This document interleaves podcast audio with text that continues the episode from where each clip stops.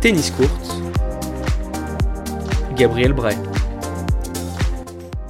Bonjour tutti, bienvenue dans ce nouveau Flash Info Tennis Court qui sera consacré en grande partie au tournoi de Rome. Rafael Nadal fait le plein de confiance à deux semaines de Roland Garros. Le Mallorquin soulève pour la dixième fois de sa carrière le trophée à Rome, son 36e Masters 1000. Une victoire face au numéro 1 mondial, Novak Djokovic.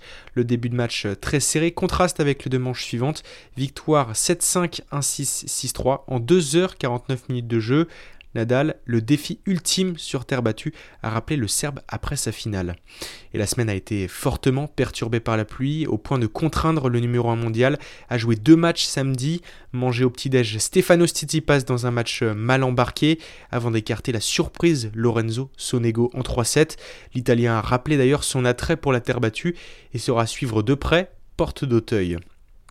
Dans l'autre partie de tableau, le géant américain Riley Opelka s'est hissé en demi-finale, lui qui n'avait remporté que deux matchs sur terre avant d'arriver à Rome, mais son service surpuissant l'a bien aidé. Sur la semaine, il aura claqué 88 aces, un joli total. A noter que malgré sa bonne performance, aucun Américain ne figure dans le top 30 mondial ce lundi, et ce pour la deuxième semaine consécutive, un passage avide historique dans l'histoire du tennis américain. Côté français, pas de sourire romain, aucun n'a passé le premier tour cette semaine. Zviatek ne voulait pas traîner dimanche en finale.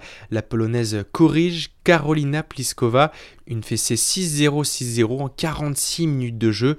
À 19 ans, elle soulève son premier titre WTA 1000. Il faudra compter sur elle pour défendre son titre à Roland Garros, car les blessures n'ont pas épargné les favorites à Rome. Simona Alep a jeté l'éponge dès le premier tour, déchirure au mollet.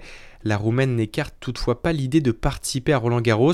Et puis la numéro 1 mondiale, Ashley Barty, a mené 6-4 2-1 en quart face à Korigov avant d'abandonner blessé au bras droit. Une semaine avant le début de Roland Garros, la direction du tournoi a dévoilé son protocole sanitaire pour cette nouvelle édition sous Covid. Une nouvelle fois, pas de public pour les qualifications avant l'accueil de plus de 5000 personnes réparties en 6 zones sur l'enceinte du stade. Et cette jauge passera à 13 000 à partir du 9 juin. Les premières sessions nocturnes de l'histoire de Roland Garros seront quant à elles à huis clos à cause du couvre-feu maintenu à 21h jusqu'au 9 juin. Au total, plus de 118 000 billets sont mis en vente contre 15 000 en octobre dernier. Et puis l'ancien finaliste de Roland Garros, Andy Murray, fait l'impasse sur le Grand Chelem sur terre battue pour se concentrer sur le gazon qui arrive. Son compatriote Kyle Edmund et le croate Borna Koric n'iront pas non plus porte d'Auteuil.